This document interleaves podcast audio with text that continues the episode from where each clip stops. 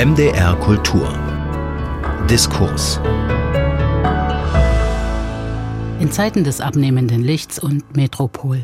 So heißen die großen Romanerfolge des Schriftstellers und Buchpreisträgers Eugen Ruge. Mit ihnen erkundet er Kapitel seiner eigenen Familiengeschichte. Am kommenden Donnerstag nun, ab 20. April, gibt es einen neuen Ruge zu lesen. Und übrigens auch hier in der Lesezeit von MDR Kultur zu hören. Wie auch die beiden Vorgänger von Ulrich Nöthen gesprochen. Pompeji heißt der neue Roman von Eugen Ruger und darüber wollen wir in der nächsten halben Stunde reden. Ich bin Katrin Wenzel und freue mich, dass Eugen Ruge Zeit hat für den Diskurs hier bei MDR Kultur. Schönen guten Tag. Guten Tag.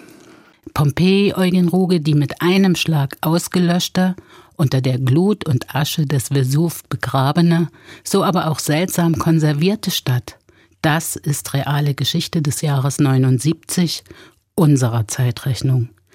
Das ist aber, glaube ich, für sehr, sehr viele Menschen zugleich auch so etwas wie ein Mythos, so wie die untergegangenen Städte Vineta und Atlantis mythische Orte sind. Orte, die zumeist schon früh die Fantasie anfangen zu beschäftigen. Ihre auch ein Stoff, der Ihnen aus Kindheit oder Jugend vertraut ist? Vertraut ist zu viel gesagt, aber mir hat meine Oma Charlotte von Pompeji erzählt. Die hat mir überhaupt von sehr vielen Dingen erzählt. Ich weiß nicht, vom Untergang der Titanic, aber eben auch äh, von Pompeji. Ich habe manchmal den Eindruck, dass ich sie viel zu schlecht behandelt habe in meinen Büchern, weil tatsächlich kommt sehr viel von ihr. Ich habe nicht herausbekommen, wann sie in Italien war, aber sie muss dort gewesen sein. Oder sie hat wirklich eine ganz verrückte Fantasie. Jedenfalls hat sie mir erzählt von Pompeji und zwar wie immer in völlig übertriebener Weise. Darin war meine Großmutter Meister, die Dinge also bis zum Äußersten zu übertreiben. Und so entstand bei mir äh, das Bild, dass dort in Pompeji wirklich mit einem Schlag die Zeit stehen blieb und äh, die Menschen sozusagen während sie das Besteck hoben oder mitten in der Umarmung äh, erstarrt sind und dann versteinert sind. Nicht? Später habe ich begriffen, dass das ähm, nicht ganz so einfach war. Also wie versteinern Menschen? Das fragt man sich ja auch, wie soll das funktionieren? In Wirklichkeit sind dann tatsächlich in dieser Asche die, äh, die Leiber verwest und man hat sie also mit Gips ausgegossen und dadurch hat man also diese berühmten Gipsfiguren aus äh, Pompeji. Und es ist auch nicht so ganz so gewesen, wie sie es dargestellt hat mit der Plötzlichkeit. Es dauerte schon alles ein bisschen länger. Aber so ganz grundsätzlich kommt diese Vorstellung von Pompeji, kommt die erste Vorstellung, kommt aus den Erzählungen meiner Großmutter her. Und die nächste dann aus der eigenen Ansicht, waren Sie mal in Pompeji? Früher als Tourist oder erst quasi zum Lokaltermin, als dieser Stoff schon angefangen hat, Sie zu beschäftigen? Nee, ich bin tatsächlich dorthin gefahren, als mich der Stoff wirklich anfing zu beschäftigen und habe das sozusagen zum Anlass genommen, auch da ein bisschen was nachzuholen. Nicht nur, dass ich jetzt als DDR-Bürger früher nicht reisen konnte, aber ich habe auch äh, vieles äh, nicht gewusst und vieles nicht gelesen. Ich habe das zum Beispiel zum Anlass genommen, also auch ganz viel zu lesen. Ich habe dann wirklich endlich mal den Tacitus und den Lucrez und den Herodot und den Plinius und so weiter, habe ich endlich mal alles gelesen. Hat mir wahnsinnig viel Spaß gemacht. Und auch Pompeji hat mir viel Spaß gemacht. Ich war 14 Tage dort und war jeden Tag, eigentlich den ganzen Tag in den Ausgrabungen. Also einen Tag auf dem Vesuv und einen Tag im Museum in Neapel, aber sonst jeden Tag in den Ausgrabungen. Und wie ist denn das, wenn Sie sagen, Sie haben diese ganzen Sachen gelesen, die damit in Verbindung stehen? Es gibt ja manchmal so Bemerkungen im Buch, das stimmt gar nicht so ganz genau, wie das da und da steht. Stimmt es dann bei Ihnen oder stimmt es in den Büchern? Naja, bei mir, der Erzähler ist ja auch nicht so hundertprozentig zuverlässig, ja. Aber ich denke, manchmal hat er recht, wenn er sagt, naja, äh, ganz so war es nicht. Oft gibt er auch zwei Versionen zum Besten, nämlich er sagt, die äh, römische Geschichtsschreibung, die ja eine Geschichtsschreibung der Sieger ist, nicht? die erzählt die Geschichte des Raubs der Sabinerinnen oder Samnitinnen so und die Samniten selber erzählen aber ganz anders. Nicht? Wie geht man denn mit der Fülle an Stoff um, die einem bei so einem Thema entgegenkommt? Lässt sich das irgendwie bewältigen? Lässt sich das bändigen? Naja, ich glaube, ich habe so eine Art Autorengedächtnis. Eigentlich ist mein Gedächtnis gar nicht so gut, ne, muss ich sagen. Ich glaube es jedenfalls, dass es nicht so gut ist. Aber ich habe so ein Autorengedächtnis, wo ich mir so ganz bestimmte Details tatsächlich sofort merke, von denen ich glaube, die sind irgendwie verwertbar. Ja? Was weiß ich, zum Beispiel diese ganze Geschichte um den samnitisch-römischen Konflikt in Pompeji. Pompeji ist ja nämlich ursprünglich eine samnitische Stadt und ist von den Römern kolonialisiert worden. Das hat mich alles sehr beeindruckt. Oder so Begriffe wie der Weizenkontingent, nicht? so eine Art Sozialhilfe, die es offensichtlich im alten Rom auch schon gab. Oder wenn ich in, in Pompeji war, hat mich zum Beispiel sehr beeindruckt das Haus des Stephanus. Das ist ein Haus mitten im Zentrum von Pompeji, also eigentlich so eine Atriumvilla. Ganz schickes Haus, das aber von diesem offenbar Neureichen umgebaut worden ist in eine Walkerei wo dann also wirklich offensichtlich da die Wäsche in äh, oder diese diese äh, der Filz da im Urin gestampft wurde mit den Füßen und also Sklaven von Sklaven natürlich und so weiter. Also solche Dinge haben mich irgendwie gleich gefesselt und das merke ich mir dann auch. Da brauche ich nichts aufzuschreiben. Ich schreibe dann immer was auf, aber das brauche ich dann eigentlich gar nicht. Naja, trotzdem. Oder die Graffiti zum Beispiel. Das ja. ist auch völlig verrückt. Also Entschuldigung, aber es gibt ja in, in Pompeji, gab es ja, die gibt es jetzt nicht mehr. Tausende und Abertausende Graffiti zum Beispiel. Meistens übrigens obszöne Graffiti. Man staunt also über die, über die Obszönitäten, die die da an die Wände gekritzelt haben, aber auch Sachen aus dem Wahlkampf oder irgendwie äh, über, über Gladiatorenkämpfe oder sowas. Also solche Dinge. Und da gibt es äh, Graffiti, die merkt man sich sofort. Die stehen nicht mehr an den Wänden. Vier stehen am Eingang Ihres neuen Romans. Äh, wo kommen die dann her? Na, das ist angegeben. Die sind aus verschiedenen äh, Häusern. Also das heißt, ich habe sie dort in Pompeji nicht mehr vorgefunden, aber da gibt es dann Literatur dazu. Gibt es ein sehr schönes Büchlein. Glücklich ist dieser Ort, heißt das. Das ist auch ein Graffito aus Pompeji. Und da stehen also natürlich nicht alle, aber mindestens 1000, würde ich sagen, 1000 Graffiti aus Pompeji stehen da drin. Und da steht auch die genaue Angabe, wo die Dinger sind. Und die Graffiti spielen natürlich auch in der Geschichte eine Rolle. Keine ganz unwesentliche. Was hat Sie denn daran interessiert, daran gereizt, von dieser untergegangenen Welt zu erzählen, sich in diese historische Ferne zu begeben? Na gut, da gibt es eigentlich zwei äh, parallele Antworten und die sich völlig widersprechen. Nämlich einmal hatte ich schon Lust, auch aus der Gegenwart, aus dieser Gegenwart einfach mal zu entfliehen, einfach mal weg und was anderes zu machen, äh, was auch nicht so anstrengend ist. Ich meine, in Bezug auf bestimmte Zwänge und Forderungen und so weiter. Nicht? Die andere Sache ist aber natürlich ganz gegenteilig, weil ich sofort natürlich auch Parallelen gesehen habe.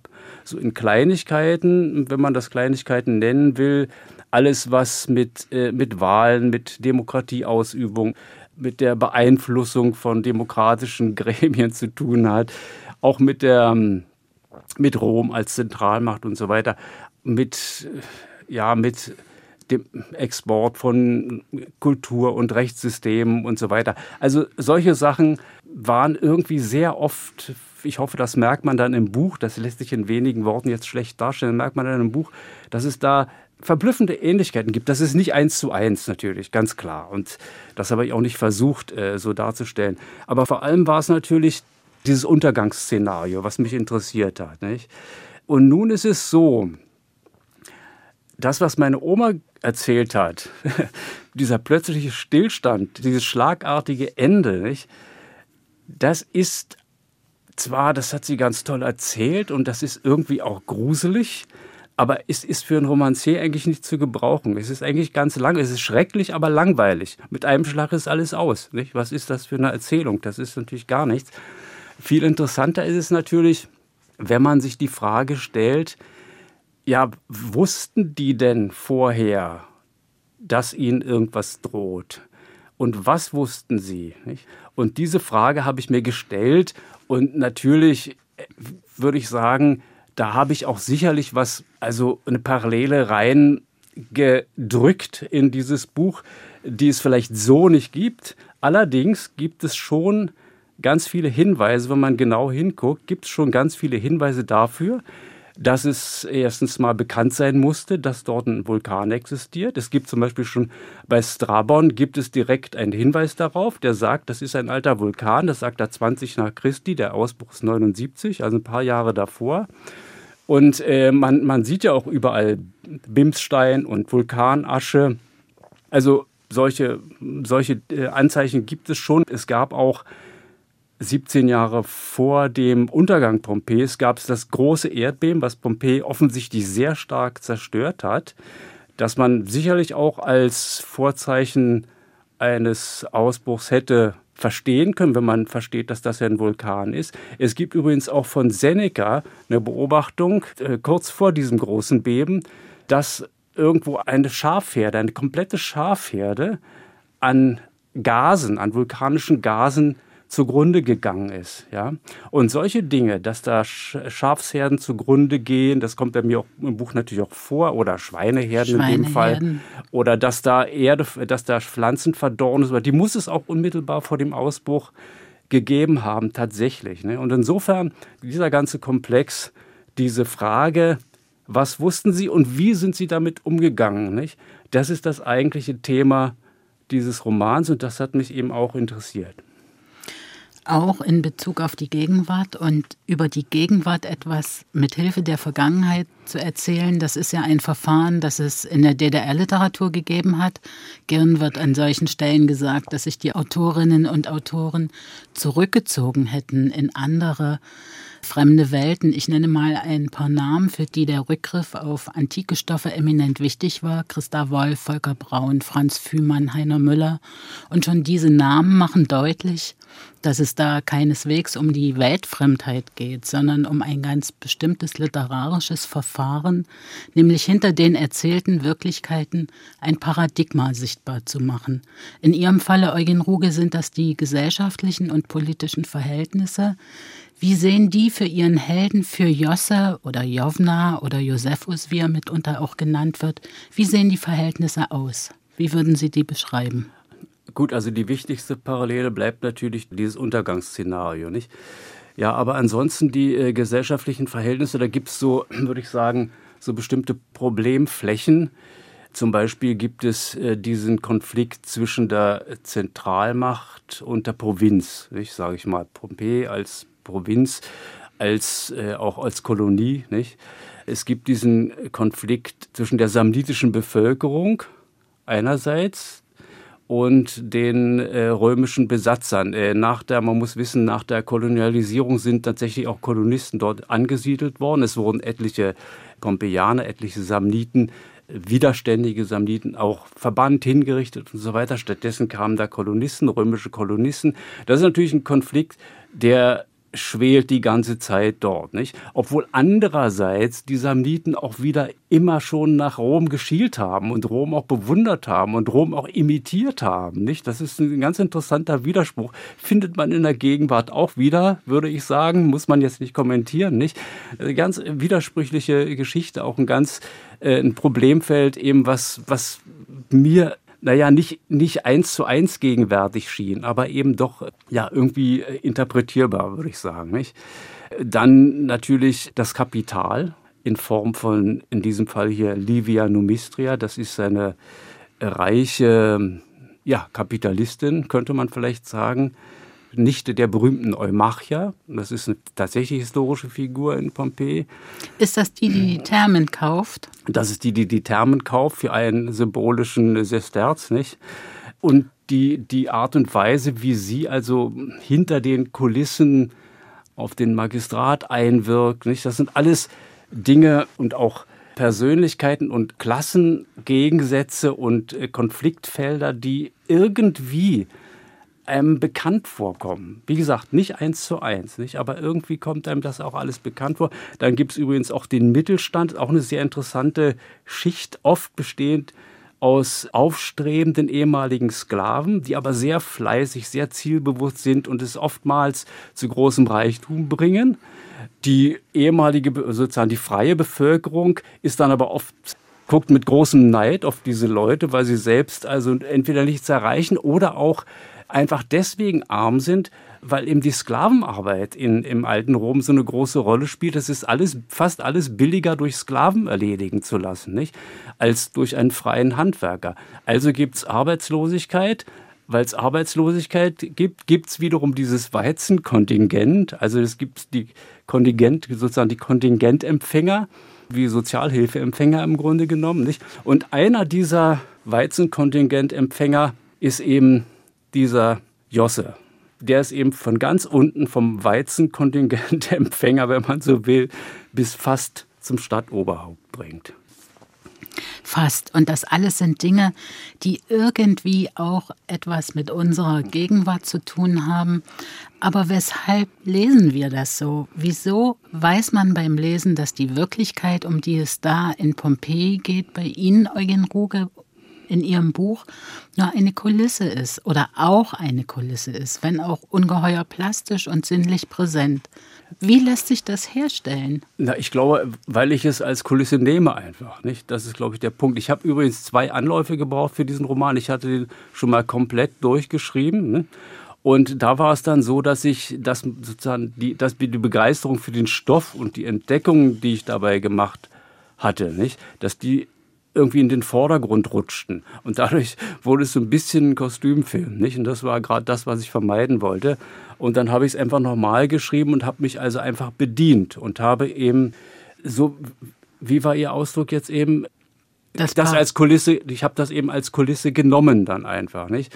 Und äh, habe dann auch direkt mit Anachronismen zum Teil auch gespielt. Das ist vielleicht nicht das Wichtigste, aber zum Beispiel kommen so Begriffe wie Touristen vor. Nicht? Natürlich gab es damals keine Touristen, aber sozusagen der Ärger über diese Besucher, äh, der drückt sich in diesem Wort irgendwie ganz, ganz passend und ganz, ja, eben eigentlich mit unserem Verständnis, mit unserem Zeitgefühl aus. Nicht?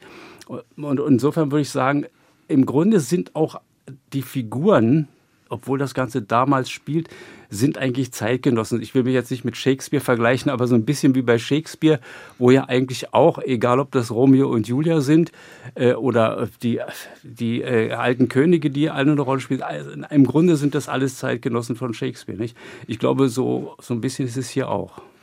Das mythische Element in der Literatur würde wahrscheinlich Fühmann dazu sagen. Egal. Eine Satire, die wir da lesen, eine Form mit einem vitalen, aufklärerischen Impuls. Und genau das ist es ja, was wir jetzt mit Ihrem Pompeii-Roman erleben, dass Missstände zunächst einmal überhaupt sichtbar gemacht werden. Um welche geht es Ihnen da? Ne, ich, würde, ich würde so sagen, ich würde sagen, da werden sozusagen Mechanismen oder Strukturen oder, oder Verhaltensweisen analysiert, ist jetzt ein blödes Wort, also gezeigt, ja, äh, oder eben konkreter zu sagen, äh, wie funktioniert Korruption? Und zwar nicht nur praktisch, sondern zum Beispiel auch seelisch. Was hinterlässt Korruption? Also man muss, man muss vielleicht jetzt doch mal sagen, es geht, äh, ist im Grunde die Geschichte, um die es geht, also die Geschichte von Josse, die beginnt damit, dass er als einer der ersten erkennt, dass es sich hier um einen Vulkan handelt und vor allen Dingen erkennt, dass es am besten ist, sich hier zu verdrücken, so schnell wie möglich. Und die endet damit, dass er versucht, die wirtschaftlichen Interessen des Kapitals mit der Idee des Vulkans zu verbinden. Nicht? Also eine Riesenwandlung oder mehrere riesige Wandlungen passieren während dieser Zeit. Es ist im Grunde eine Politikerkarriere, sage ich jetzt mal, nicht, was da erzählt wird. Und äh, worauf es mir ankam, ist jetzt nicht zu erzählen, ach, der ist so schrecklich böse oder der ist, äh, ich weiß nicht, der ist ein windiger Hund oder sowas, das ist uninteressant. Zu, zu erzählen, die Verhältnisse, die, die, die Strukturen, die dazu führen, dass er so wird, nicht? Oder dass er sich so verhält, dass er am Ende da ankommt, wo er ankommt. Also, das ist es ungefähr, worum es geht. Mit Ihren beiden Romanen in Zeiten des abnehmenden Lichts und mit Metropol haben Sie den Stalinismus erkundet, auch ergründet, wie weit dessen Tentakel auch bis in die Gegenwart reichen.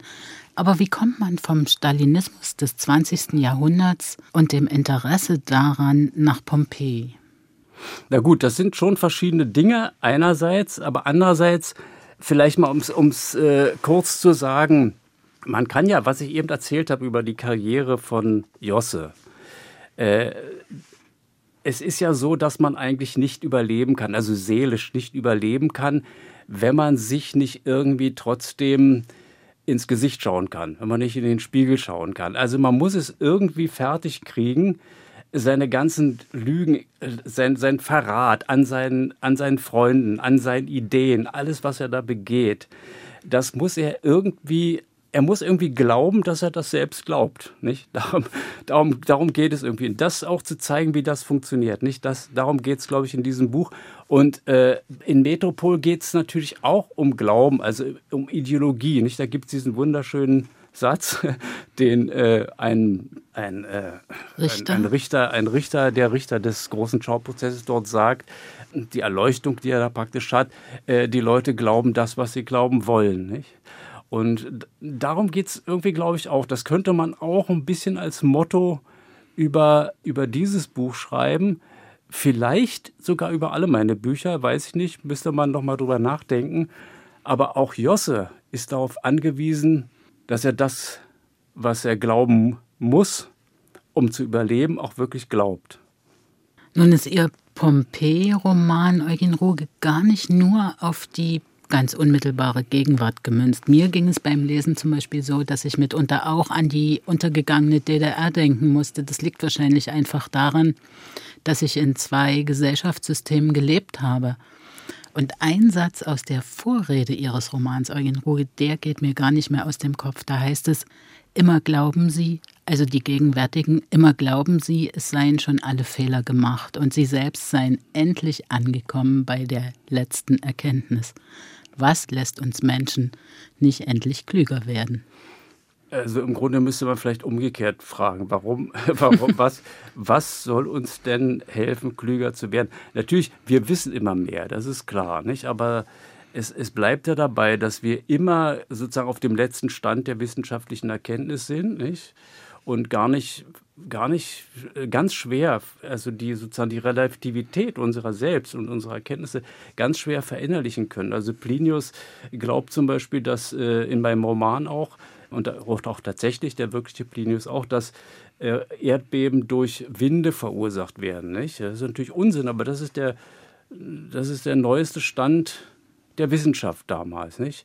Und jetzt gibt es andere wissenschaftliche Paradigmen. Ich will nicht sagen, dass die alle unsinnig sind. So einfach ist das nicht. Ne? Aber was wir über die Urknalltheorie denken werden in 100 Jahren, also was wir darüber denken werden, dass sozusagen alle Universen nicht, nicht etwa in einer Erbse oder in einem Stecknagelkopf, sondern in einem gewissermaßen unendlich äh, unendlich winzigen Punkt mal irgendwann vereint waren. Wie wir darüber in 100 Jahren denken, ich weiß es nicht. Vielleicht lachen wir darüber, ich weiß es nicht. Also nur mal als, äh, als These. Nicht? Also die einzige Möglichkeit, glaube ich, dass man äh, sich selbst versucht und seine Anschauung zu relativieren oder so in dieser Relativität zu denken, ist eigentlich die Beschäftigung mit der Geschichte, indem man versteht, dass es auch vor einem eben schon Leute gab, die dachten, dass sie auf dem äh, Stand äh, der letzten Erkenntnis sind und dass sie sozusagen eigentlich, äh, eigentlich schon alles wissen und eigentlich jetzt auch äh, moralisch und sonst wie in, äh, sozusagen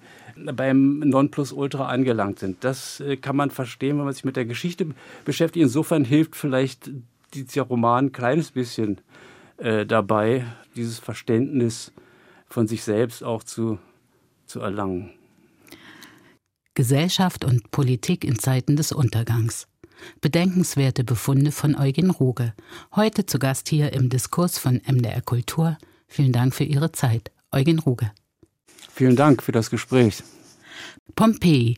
Der neue Roman von Eugen Ruge erscheint am kommenden Donnerstag, am 20. April bei DTV in München und kostet 25 Euro und ist dann natürlich überall da zu kaufen, wo es Bücher gibt. Aber er ist auch zu hören hier bei MDR Kultur in der Lesezeit ab kommenden Donnerstag um 9.05 Uhr bzw. ab 19.05 Uhr. Ich bin Katrin Wenzel, sage Dankeschön fürs Zuhören. Kommen Sie gut durch die Zeit. MDR Kultur. Das Radio.